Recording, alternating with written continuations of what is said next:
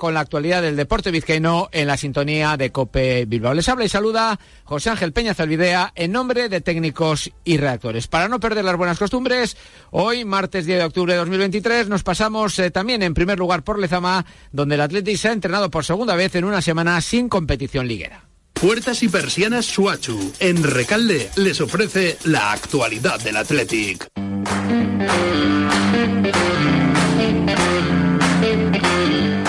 Trabajo condicionado pues por la ausencia de los internacionales, Iñaki Williams, eh, su hermano Nico y Unai Simón y también por la enfermería rojiblanca en la que a día de hoy siguen Geray Vesga Galarreta y Nolas Cohen, este sin el alta eh, definitiva, pero ya ejercitándose desde la semana pasada eh, con el grupo. Vamos a ver sobre todo cómo evolucionan los casos de Geray Vesga y Galarreta, de llegar alguno eh, al partido del Barcelona cuando regrese la competición, el 22 de octubre para los eh, rojiblancos, sería Vesga el que podría entrar. Eh, Geray está descartado y a Galarreta también le podría eh, llegar un poco pronto ese choque en Cambasa.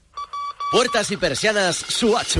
Puertas de garaje de comunidades, puertas industriales y persianas metálicas para locales comerciales. Estamos en Carretera de Rasquitu, en Recalde. Más información en puertasgarajebilbao.es. Llámenos al 944 65 39 62. Puertas Suachu. ¿Quién necesita una máquina del tiempo cuando puede venir a conocer la provincia de Burgos? Persigue huellas de dinosaurios, vive la prehistoria, conviértete en un caballero medieval o ponte en la piel de un minero del siglo XIX. Tú eliges. Ven y vive la provincia de Burgos. Burgos, origen y destino. Descubre más en turismoburgos.org. Mamá, no sé si comprarme un lavavajillas que dure mucho o uno que dure poco. Yo que te he dicho siempre, el lavavajillas que dure. Cuando descubres que están diseñados para durar 20 años. Miele, claro. Cómpralo ahora en distribuidores oficiales, tiendas Miele y web.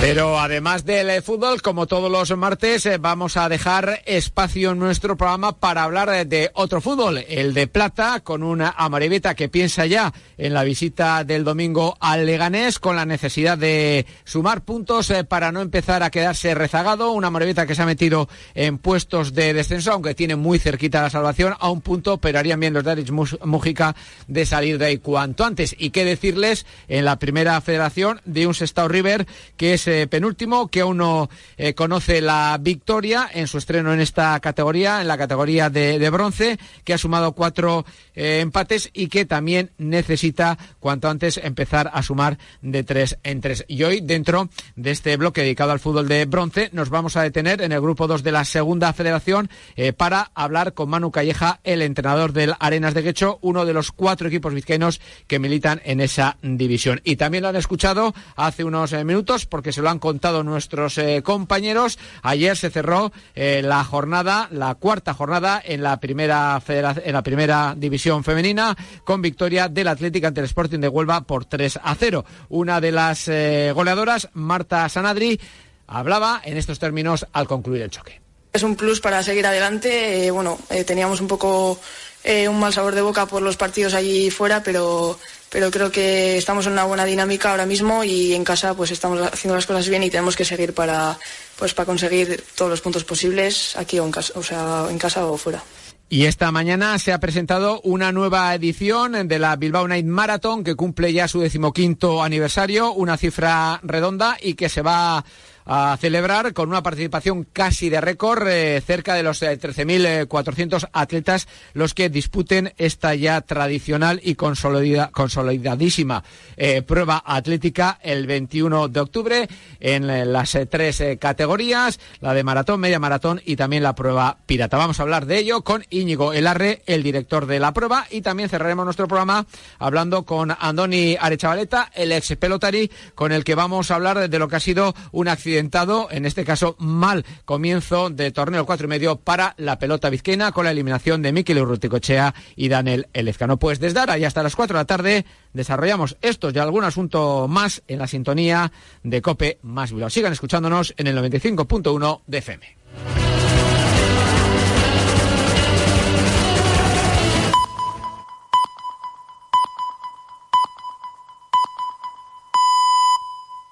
Son las tres y media, las dos y media en Canarias.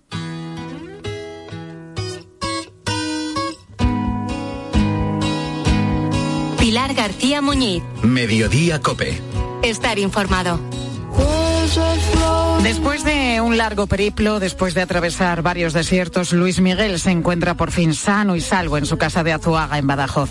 Llevaba cinco años trabajando a apenas 30 kilómetros de la franja de Gaza, pero el despertar del pasado sábado no fue como los demás. La casa empezó a temblar y escuchaba el ruido de los proyectiles lanzados por Hamas sobre suelo israelí.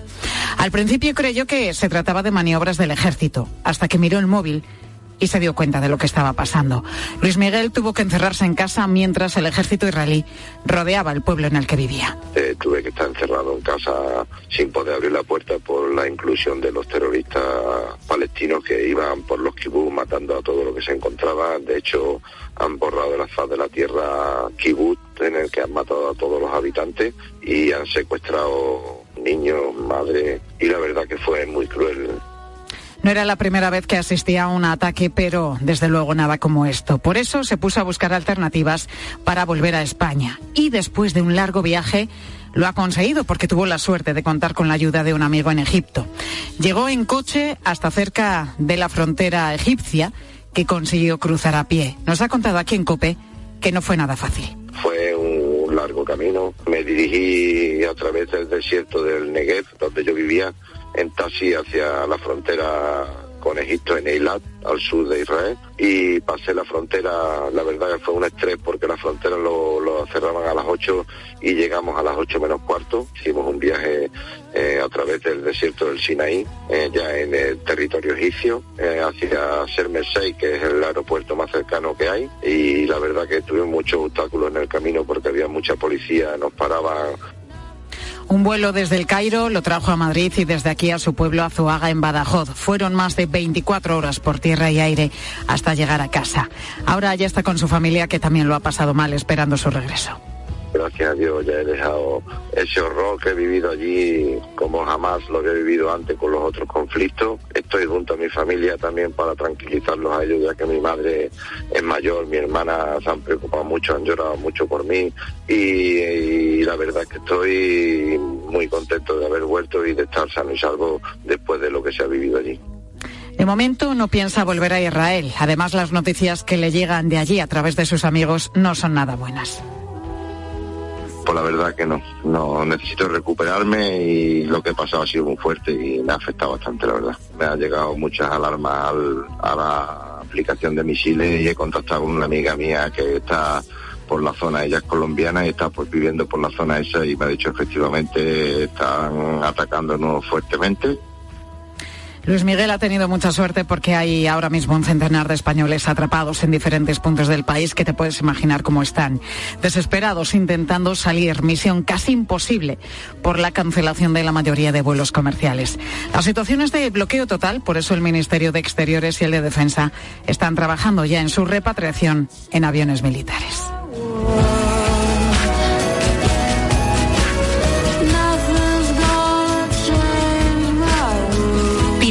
García Muñiz. Mediodía Cope. Estar informado.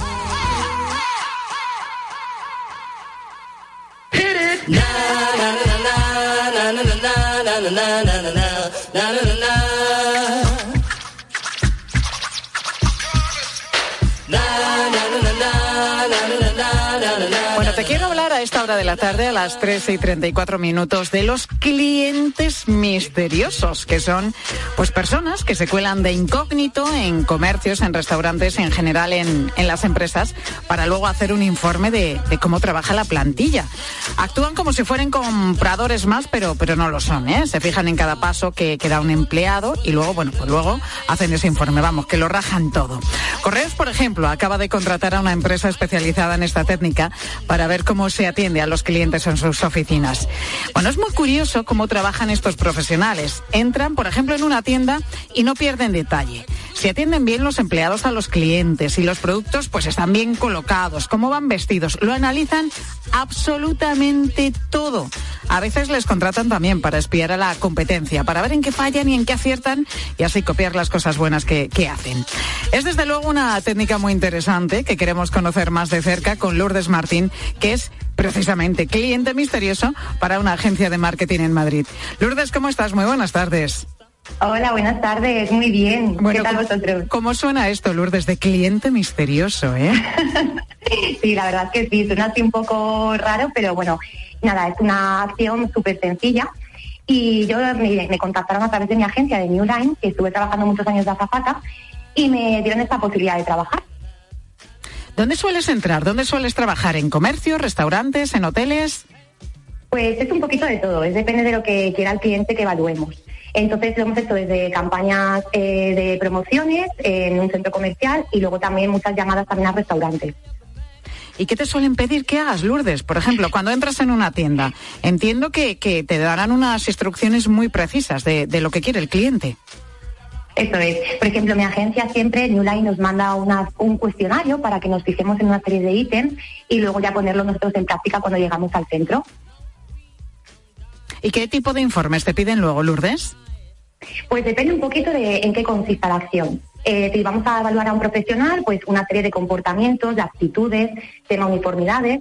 Y si es en algún centro, en algún establecimiento público o en algún bar, pues unas cosas un poquito más específicas. Quizá pues el nivel de atención, el tiempo de espera, eh, también la colocación del stand, del producto. Lourdes, ¿y cómo se forma un cliente misterioso? ¿Cualquiera podemos ser cliente misterioso? Por supuesto, claro que sí. Simplemente es tener eh, muy claro la intención y los objetivos que tenemos a la hora de evaluar y, tener ganas. Y también hacerlo de una forma muy discreta. O sea, ahí se no, eh, bueno, igual se necesita un poquito dotes de, actor o de actriz, ¿no? Porque te tienes que hacer pasar como si fueses un cliente más, pero realmente no lo eres. Totalmente, totalmente. Hacer que siempre la venta sea lo, lo más natural posible y meternos eso pues en un papel de una persona que llega a un centro y quiere conocer un producto o quiere comprar algo. Oye, Lourdes, ¿te han pillado alguna vez? ¿Se han dado cuenta que, no eras eh, una cliente más? pues yo la verdad es que he tenido mucha suerte y nunca me han pillado, pero es lo que, lo que os comento, que siempre haciéndolo de una manera muy natural. Me imagino que Lourdes, eh, bueno, habrás pasado por mil y una anécdotas como, como cliente misterioso. ¿Cuál ha sido la más divertida? La más divertida me pasó con un promotor que llega a un centro comercial, me confundió con una amiga suya al principio y ya cuando se dio cuenta de que no, que era una clienta más, eh, ya intentó el pobre recular, pero de una forma que era demasiado cercana, entonces bueno, pues fue un poco graciosa esa anécdota. Entiendo además que eh, Lourdes, eh, a la hora de hacer tu trabajo también te dan pues dinero, ¿no? Para que puedas comprar algo en la tienda que te toca investigar, por decirlo de alguna manera. Efectivamente, muchas veces trabajan que primero nos dan el dinero y luego vamos y compramos el producto que sea o pasamos el ticket de compra. ¿Y cómo le ayudas a una empresa eh, lo, que luego se, lo que luego le transmites como cliente infiltrado? Pues la verdad es que yo pienso que es algo muy valioso que las empresas deberían valorar más porque nosotros somos el punto de referencia para saber si eh, hay que meter un poquito más de ayuda a la hora de las formaciones o de colocación de un stand, de que todo esté correcto. Entonces, al final, nosotros somos sus, ojos en el punto de venta. ¿Has hecho alguna vez, Lourdes, de cliente misterioso para, para una empresa que quiere espiar a la competencia, como destacábamos antes? Sí, por supuesto, sobre todo eh, a la hora de trabajar de nuevos lanzamientos, ¿no? Pues a ver, en la parte de la comunicación, cómo lo han planteado, se han puesto más azafatos, nuevos azafatos, más promotores. Entonces muchas veces nos piden ese feedback para luego ellos poder igualarse o superar a la competencia. Y también por lo, por lo que he estado leyendo, Lourdes, es un trabajo que a veces es presencial y otras telefónico, ¿no? Cuéntanos cómo son este tipo de llamadas que haces como cliente misterioso. Sobre todo nos lo suelen pedir mucho en la hora de la restauración, pues para llamar y para ver cuánto tiempo hay de espera hasta que nos cogen el teléfono, cómo nos tratan, eh, si dicen pues eh, una serie de frases no estipuladas por la empresa, siempre a modo de presentación. Entonces eso nos lo suelen pedir bastante.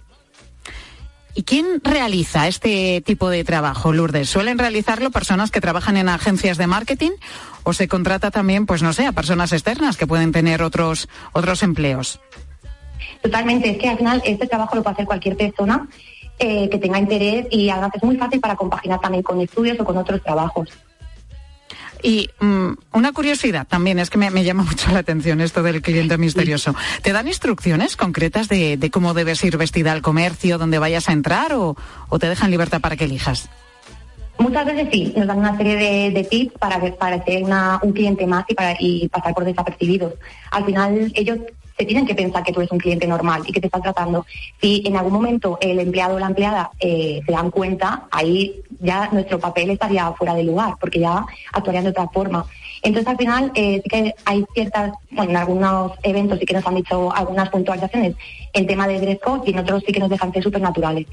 Lourdes, de todos los trabajos que he realizado como cliente misterioso, ¿cuál ha sido el más complicado para ti? El más complicado, eh, por ejemplo, en algún, en algún tipo de hotel. Sí que es un poquito más difícil los hoteles porque sí que suelen estar muy pendientes de la persona que entra por la puerta y ahí sí que te pueden pillar más, más fácilmente. Y una última pregunta, Lourdes. ¿Se puede vivir de esto? ¿Se puede vivir de ser cliente misterioso? Pues yo te diría que sí. Además es algo bastante divertido porque es meterte en el papel que te piden y, sí, por supuesto, es un sobresueldo que se gana de forma muy sencilla y bastante rápida. Pues Lourdes Martín, cliente misterioso en Madrid. Gracias Lourdes por haber estado con nosotros y por habernos hablado, bueno, pues de esta técnica que desconocíamos y que, como estamos contando, es habitual. Es habitual eh, que recurran a ellas eh, empresas de todo nuestro país. Lourdes, gracias por estar con nosotros en Mediodía Cope. Muchas gracias, un saludo. Estoy cansado de salir de noche y ver siempre la misma gente. Estoy flipando de que la gente se invente, cuente y luego reinvente. Apotronado en el sofá de mi casa, vente, esto está caliente. Y digo yo, ¿puede una zapatilla darle tanto a un atleta como para coronarle campeón del mundo? Los últimos récords en maratones parecen confirmarlo.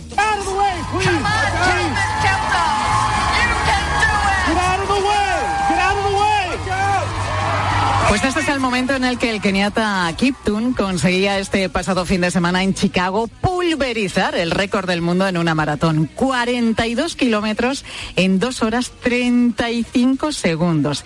Y a finales de septiembre, hace poquito también, era la etíope Asefa la que también batía un récord femenino del mundo en la maratón, en este caso de Berlín, con 2 horas 11 minutos. No es que corran, ¿eh? es que vuelan.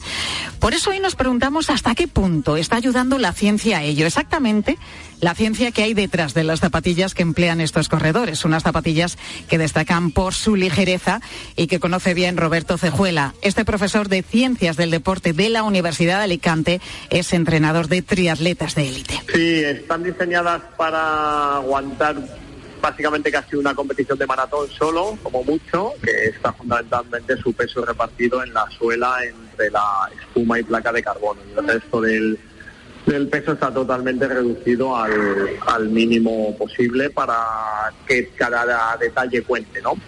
Zapatillas de usar y tirar porque como máximo y en el mejor de los casos solamente nos permitirían recorrer unos 100 kilómetros. Son tan ligeras que pesan 137 gramos, casi casi lo que un yogur. Y eso sí, son caritas, ¿eh? porque cuestan la friolera de 500 euros. ¿Qué tienen de especial y sobre todo hasta qué punto están ayudando a los corredores? Pues se lo vamos a preguntar al triple medallista europeo y campeón en 10.000 metros y maratón, Chema Martínez. Chema, ¿cómo estás? Muy buenas tardes. Hola, buenas tardes, Pilar. Bueno, pues esa es la pregunta, Chema. ¿Pueden unas zapatillas, como las que estamos hablando, aumentar el rendimiento hasta el punto de ayudar a un corredor a batir un récord del mundo?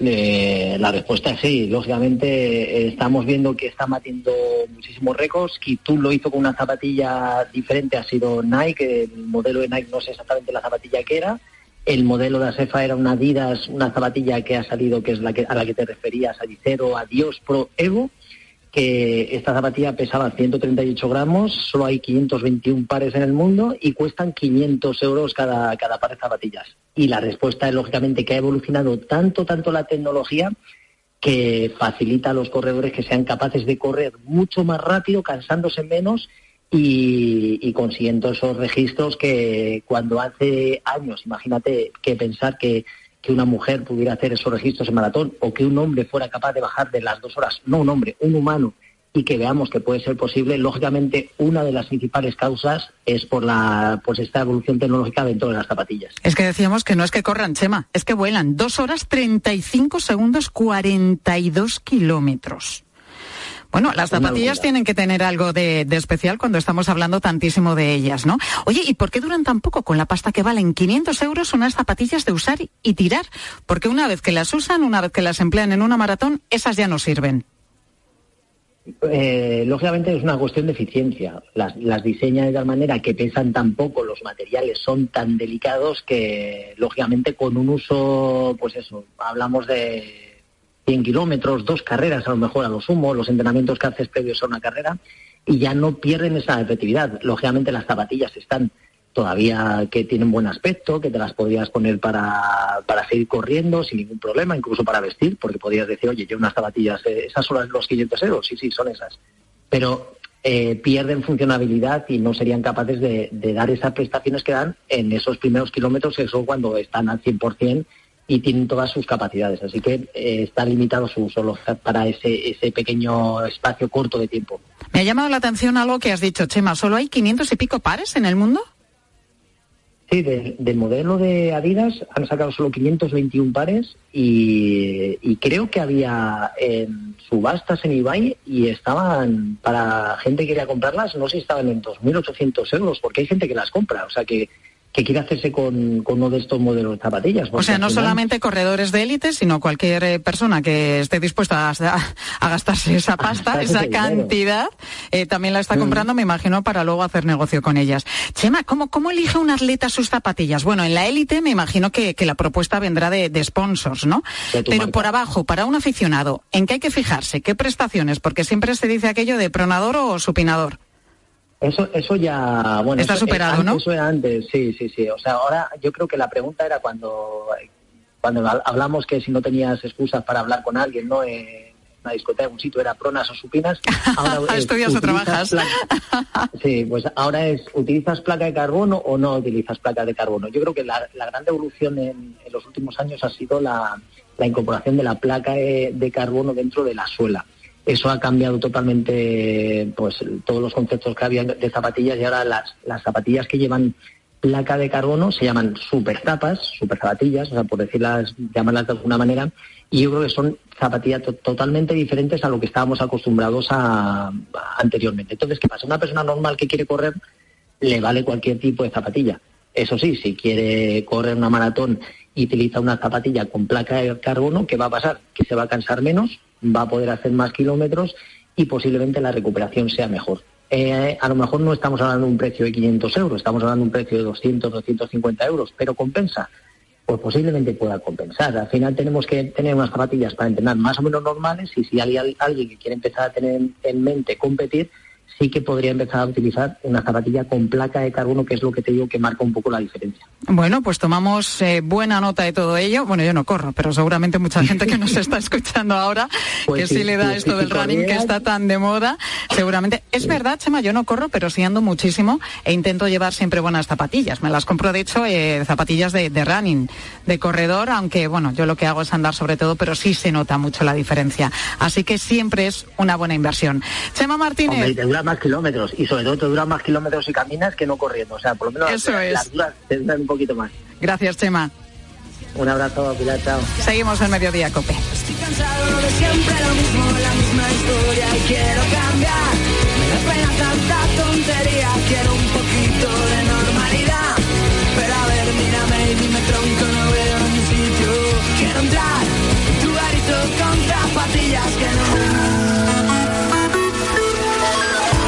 Precisamente en relación a esto que hablábamos con Chema Martínez, hoy te preguntamos aquí en Mediodía si te gusta salir a andar o a correr, si usas unas buenas zapatillas. ¿Cuál es el máximo que has pagado por unas deportivas? ¿Notas que andas mejor cuando llevas unas buenas zapatillas? ¿O realmente no notas nada diferente? ¿No notas esa diferencia? ¿Te has hecho alguna vez un análisis de la pisada? ¿Cuál es la caminata más larga o la distancia más larga que has corrido? ¿Y qué nos han dicho los oyentes? Correas, buenas tardes. ¿Qué tal, Pilar? Muy buenas tardes. Pues mira, a Piedad, que le dice que le gusta mucho caminar, eh, darse sus paseitos por la montaña, pero eso de 500 euros en unas zapatillas, como que no, que eso para que pueda. Y nosotros caminamos y hacemos montaña casi todos los días. Pero yo, la verdad, yo lo que más he pagado por zapatillas han sido 70 euros. Y, y precisamente las llevo ahora y ando de maravilla. Ni me duelen los pies ni nada, estupendamente. Y eso para mi bolsillo, la verdad, 500 euros, pues no. Ahora, bueno, para los deportistas eso ya me parece otra cosa. Claro, bueno, 70 euros no está mal, ¿eh? Piedad, ya es una buena inversión, seguramente es una buena zapatilla y lo que dices lo notas cuando caminas. Sí, y ojo, ojo, que hay que tener en cuenta que a la hora de caminar y hacer muchos kilómetros, mejor que hayas mirado bien el calzado que te vas a poner, ¿eh? No ponerte cualquier cosa que lo puedes pagar muy caro. Eso lo sabe muy bien la gente que hace el Camino de Santiago. Sí, mm, sí, sí es verdad, con las botas sobre todo, ¿no? Las botas de montaña, Claro. si no estás acostumbrado, bien a las rozaduras y las deportivas también. Pero bueno, hay el Camino de Santiago. César nos cuenta que ha corrido con mucha alegría, mentalidad y esfuerzo unas 100 millas en dos días, nada más y nada menos. Pues nada, lo máximo que he corrido pues han sido 100 millas en una prueba de montaña, el Mont Blanc. Y nada, son 170 kilometrillos, dos días nada, nada más y nada menos.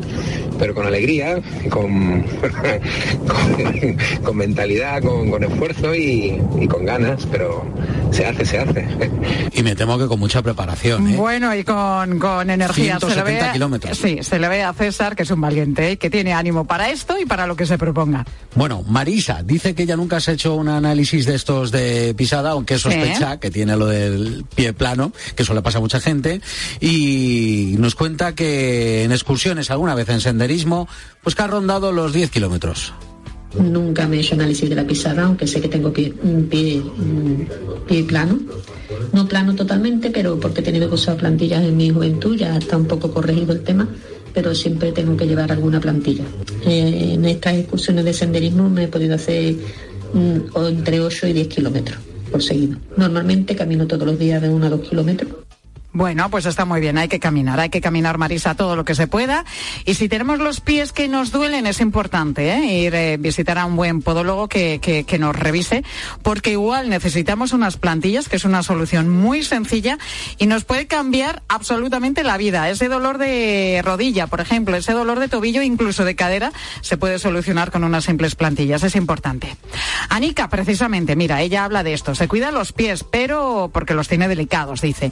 Nunca se gastado ese dinero en unas zapatillas porque las usa solamente cuando va de excursión o cuando hace una caminata. Yo no soy demasiado deportista, sí que cuido los pies porque los tengo un poco delicados, pero nunca me he gastado ese dinero en unas zapatillas, con unas casi normales porque tampoco las uso demasiado.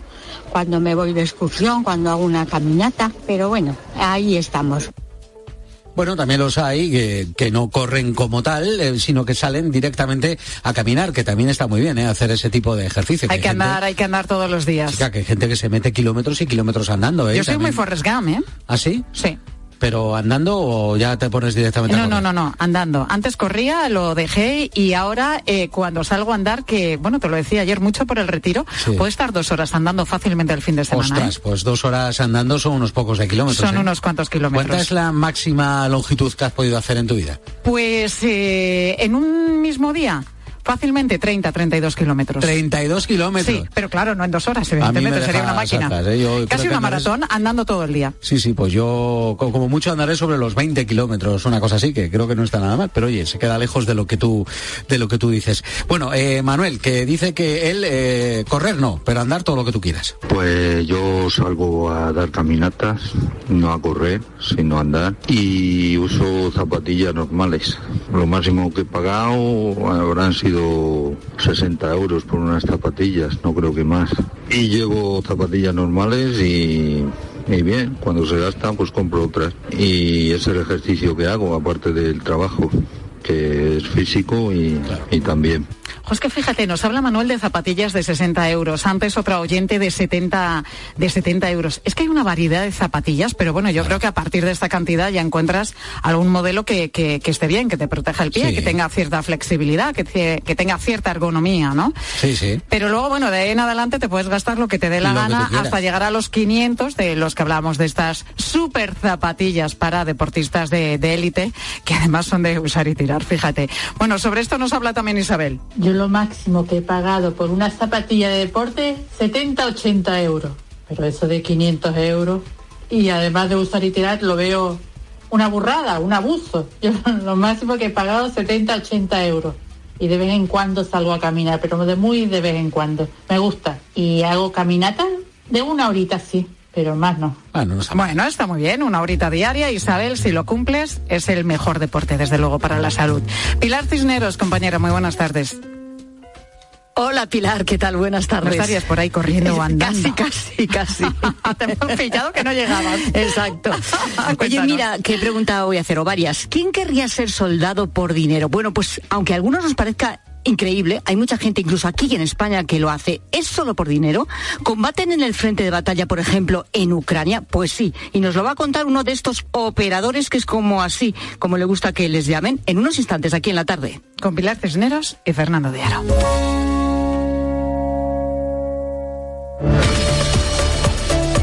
Pilar García Muñiz. Mediodía Cope. Estar informado. Solo Carlos Herrera pone su mirada en aquello que tienes que conocer.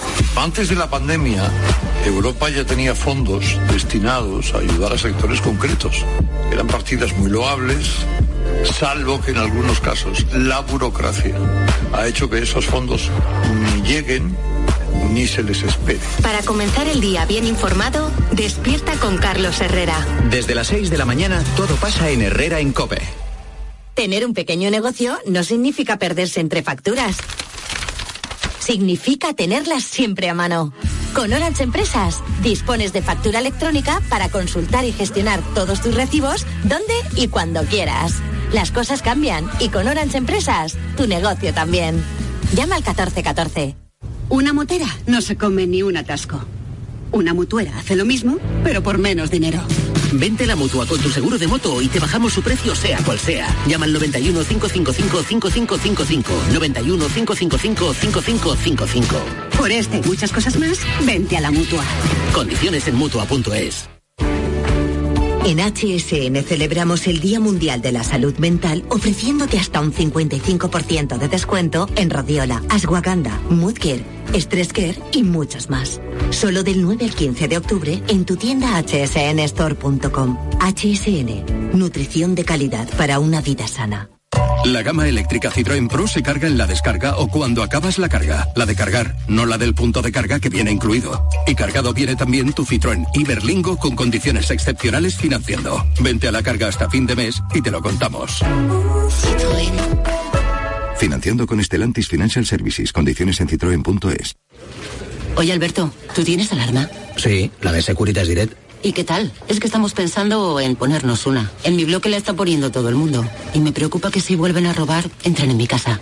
Ni te lo pienses. Por lo que cuesta, merece la pena vivir tranquilo. Protege tu hogar frente a robos y ocupaciones con la alarma de Securitas Direct. Llama ahora al 900-666-777. La vida siempre nos pone a prueba. Por eso en PSN Previsión Sanitaria Nacional hacemos más fáciles los momentos difíciles. Protege tu futuro y a los que más quieres con la mutua en la que confían los profesionales universitarios desde hace más de 90 años. PSN Previsión Sanitaria Nacional. Aseguramos sobre valores. Elige tu Cope Bilbao. 97.8 y Cope Más 95.1 FM. Pregunta, ¿qué es un kilómetro cero? Es un coche nuevo, matriculado, sin estrenar, pero más barato. Pues la promoción Kilómetro Cero de Formintegui es aún mejor. Puedes ahorrar hasta 10.000 euros y te dan 5 años de garantía. Pues me voy a Formintegui, que solo tienen 10 Pumas, 8 Focus y 5 Jugas en promoción Kilómetro Cero y además son híbridos. Formintegui, en Leioa, Vizcaya, tu concesionario de confianza desde 1977. Por algo será. Pues nos llevamos este lavavajillas, que es el que más dura, ¿no? No sé, vamos a pensarlo un poco que acabamos de llegar. ¿Pensar el qué? Cuando descubres que están diseñados para durar 20 años, lavavajillas Miele, claro. Cómpralo ahora en distribuidores oficiales, tiendas Miele y web.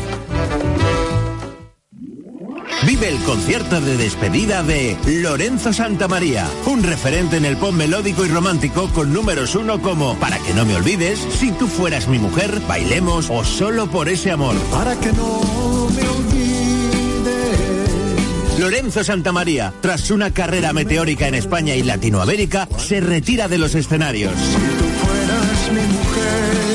Lorenzo Santamaría, 9 de noviembre, Teatro Campos Elíseos. Entradas en web y taquilla teatro. Llega la Oktoberfest a Bilbao, la tradicional fiesta alemana con música en directo. Del 11 al 31 de octubre en la carpa de la Plaza de Toros de Bilbao. Disfruta de toda la cerveza y gastronomía típica de la Oktoberfest. Y recuerda que la entrada es gratuita. Más información en oktoberfestole.com. Escuchas Cope en Internet, TDT, Onda Media, FM y dispositivos móviles.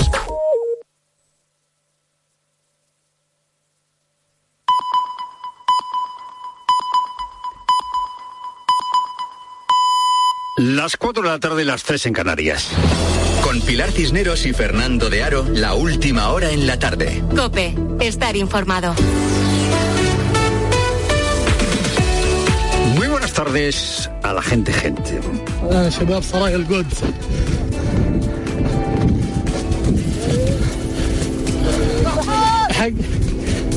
Este es el sonido que se escuchaba a las nueve y media de la mañana el sábado en el puesto fronterizo del ejército israel, israelí de Naal Oz. Era el sonido, la voz de un miliciano atacando, un miliciano de Hamas, atacando ese puesto fronterizo. Un puesto que está exactamente en eh, la frontera, en, en la valla. En ese puesto fronterizo estaba Maya Villalobo Simbani, una sevillana de 19 años con doble nacionalidad que estaba haciendo el servicio militar. Todo ciudadano israelí entre los 17 años y medio y los 18 años debe de empezar un servicio militar que para los eh, hombres es de 36 meses y para las mujeres es de 24 meses, tres años, dos años. Eh, la familia de Maya ha hecho un comunicado subrayando que eh, Maya es una joven muy alegre, con un corazón inmenso, enamorada de España y que sabe recibir y devolver con creces el amor de todas las personas que la quieren. El paradero de Maya es desconocido, esperemos que pueda estar pronto con su familia. Cuando los secuestrados y los asesinados por jamás tienen nombre, no son solo un número, como en el caso de Maya, es diferente. Y como Maya, hay casi mil ciudadanos israelíes entre muertos y desaparecidos. En las últimas horas Israel ha recuperado el control de la frontera de Gaza. Eh, ha anunciado hace unos minutos que ha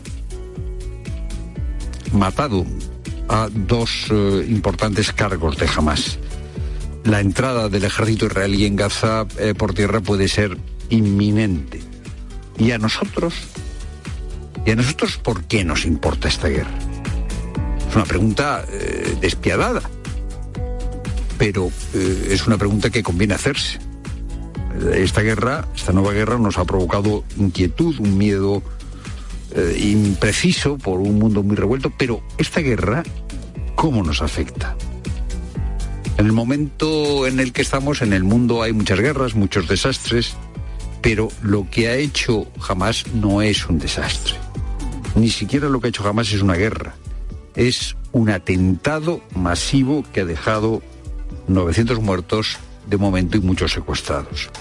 Es imposible no estremecerse con tanto dolor. O sea que lo primero, esta guerra que tiene que ver con nosotros, pues eh, tiene que ver que hay a 900 mil como Maya. Y claro, uno no puede quedarse indiferente. Es imposible no estremecerse.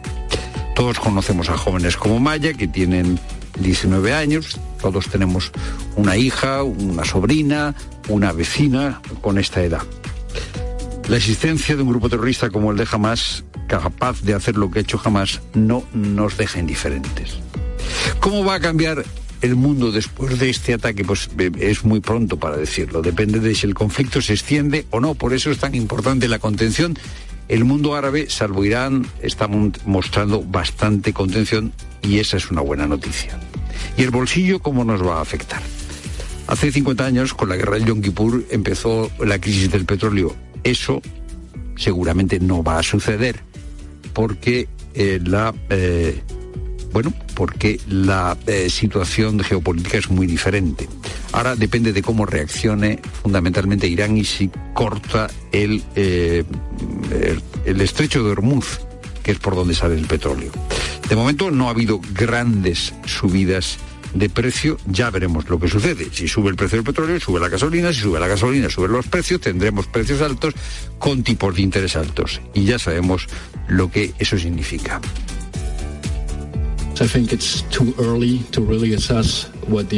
Este es eh, Pierre Oliver del Fondo Monetario Internacional que dice que es todavía demasiado pronto para saber qué va a pasar con la economía. Y este es el sonido de la pitada eh, que le hicieron a Rajoy un 12 de octubre. Eh, ser presidente del gobierno tiene estas cosas, pero Sánchez está obsesionado con que le piten el próximo 12 de octubre.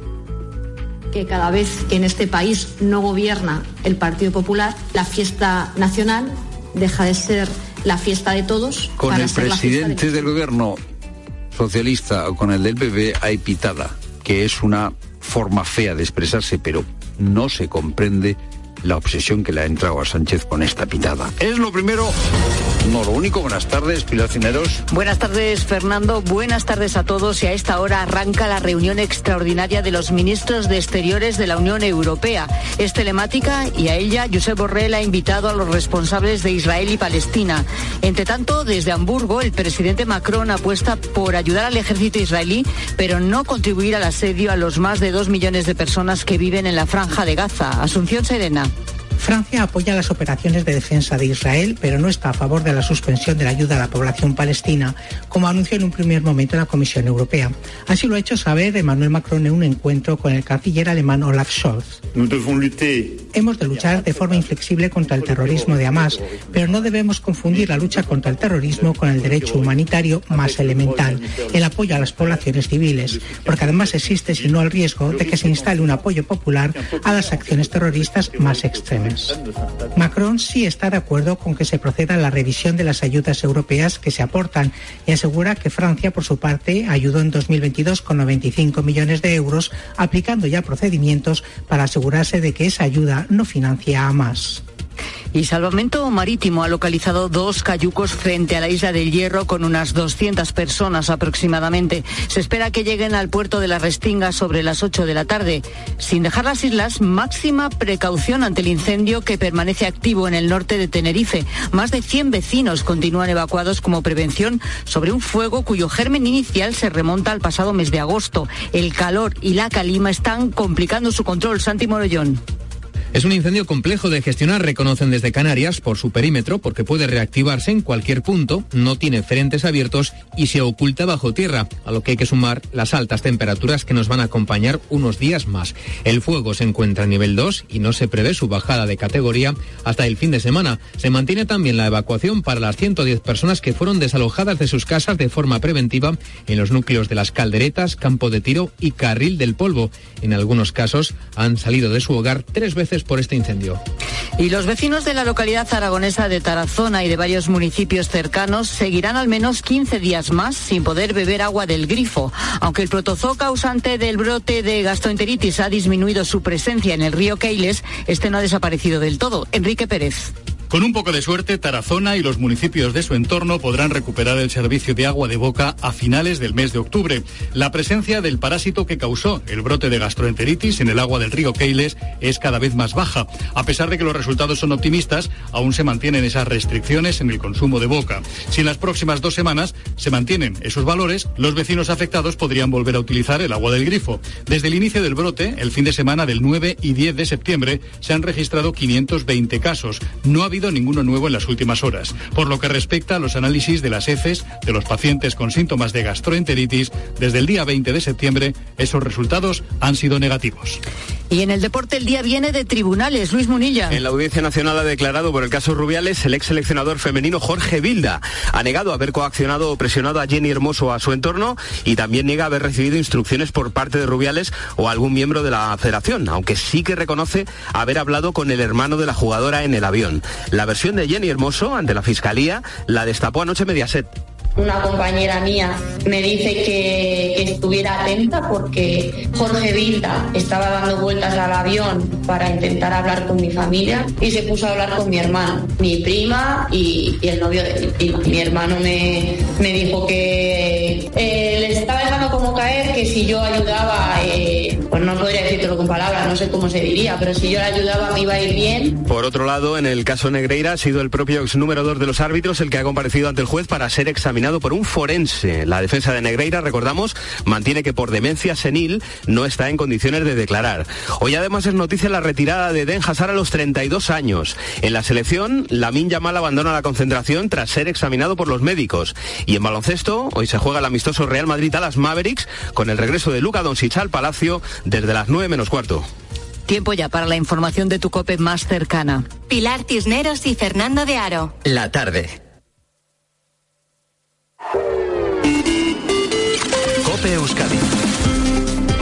Saludos desde Copi Euskadi en este martes 10 de octubre en el que Euskalmet prevé de nuevo una jornada con tiempo soleado, con temperaturas que no van a experimentar grandes cambios, con una tendencia al alza de las máximas, sobre todo en la costa de hasta 29 grados en Bilbao y San Sebastián y con máximas de 25 grados en Vitoria. El sindicato ELA ha convocado una jornada de huelga el 25 de octubre en el sector de textil y calzado en defensa de los convenios provinciales. Responsables del sindicato han explicado que en julio se constituyó la mesa de negociación del nuevo convenio de comercio textil y calzado para grandes cadenas, impulsada por la patronal Arte con el objetivo de homogeneizar condiciones laborales a nivel estatal, cuando la realidad de Euskadi es muy diferente a la del resto del Estado con mejores condiciones laborales. Seguimos contándote todo lo que te interesa en la tarde de COPE.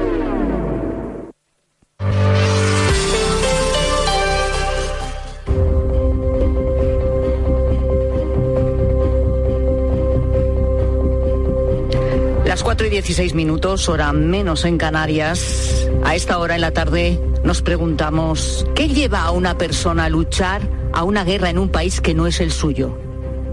Este es el interrogante, la pregunta que vamos a intentar descifrar durante los próximos minutos. Fíjate, me ha llamado mucho la atención la existencia de una empresa de seguridad que ofrece cursos de formación para convertirse en combatiente. Está en Alpicot, en Lleida. Es una empresa de seguridad que también da cursos para preparar a agentes de seguridad o guardaespaldas en todo el mundo. Una de las personas que ha terminado estos cursos y que ya tiene destino es Astur. Este es un nombre clave y además nos ha pedido no dar su nombre real y también que su voz suene distorsionada. Astur, buenas tardes. Hola, buenas tardes. Te vas al Líbano en unos días. ¿Qué sabes o qué nos puedes decir de lo que vas a hacer allí? Eh, bueno, pues en teoría no sé exactamente muy bien lo que voy a hacer allí. Es una misión, una protección. Pero bueno, es a lo que, a lo que me dedico. Eh, por cierto, que ahora mismo la situación en Líbano se ha complicado mucho más con los enfrentamientos entre Israel y Hamas y además en Líbano también se están registrando ataques, concretamente en el sur, donde la milicia de Hezbollah apoya a la de Hamas. ¿Esto no te preocupa? Eh, pues para nada. Nosotros los operadores pues estamos preparados para actuar en zonas de muy alto riesgo. Entonces es a lo, a lo que nos dedicamos. Oye, ¿y cómo, cómo te pusiste en contacto con las personas con las que, digamos, vas a trabajar allí? Eh, a ver, a través de la empresa Goa Tactical, que es una empresa pues, española. Eh, esa empresa, bueno, puntualizar que esa empresa no contrata a personas, no contrata gente, operadores. Ellos te forman, te hacen una formación eh, adecuada al conflicto actual al que te vas a enfrentar. Entonces, nosotros pues vamos a través de una empresa libanesa que se, se llama en este caso Sentinel. Ujú. Eh, por cierto, Astur, tú eras eh, miembro del ejército. Eh, hay que decir que no eres el único caso que abandona el ejército. Ahora me dirás exactamente por qué, pero bueno, creo que una de las causas fundamentales es el, el bajo sueldo. Pero ¿por qué meterte en algo que tiene tanto riesgo como lo que vas a hacer? Hombre, pues una teoría muy de una aventura. Y no sé, eh, por dinero, claro. O sea, el dinero es una de las causas fundamentales. Eh, Bueno, un- una de, una de ellas que ayuda mucho, sí. Podríamos decir así que el, el dinero, claro, el dinero importa también, claro. Y te puedo preguntar eh, por cuánto vas a cobrar allí. Eh, hombre, prefería omitir un poquitín el, el salario. Em, pero podríamos decir que es dos, tres, hasta cuatro veces más de lo que cobrabas aquí. Sí, claro, desde luego. Ujú. Cuatro veces más, ¿podría ser? Cuatro veces más, tranquilamente. Oye, ¿y cómo es el entrenamiento específico que has hecho para poder irte, en este caso, primero al Líbano? Eh, bueno, hay que, hay, que tener, hay, que, hay que tener una base. No sirve cualquier persona de la calle que y yo me hago un curso y automáticamente voy al Líbano. Eso no, no funciona así. Hay que tener una experiencia militar demostrable, hay que tener un registro de antecedentes penales limpio, hay que tener una experiencia con armas de fuego, hay que tener unos, una serie de cursos de capacitación para poder ser un operador. No es, no es tan fácil entrar en, un, en una empresa de, de operadores. Pero luego, digamos que tenéis un entrenamiento más específico durante unos días en la Sí, empresa claro, claro. Por, las que, por la que has pasado, Sí, sí. en Goa Tactical. ¿Es así? Sí, sí, sí, sí, claro, claro. Por ejemplo, nosotros después hicimos un, un curso orientado al actual conflicto en Ucrania, que es una guerra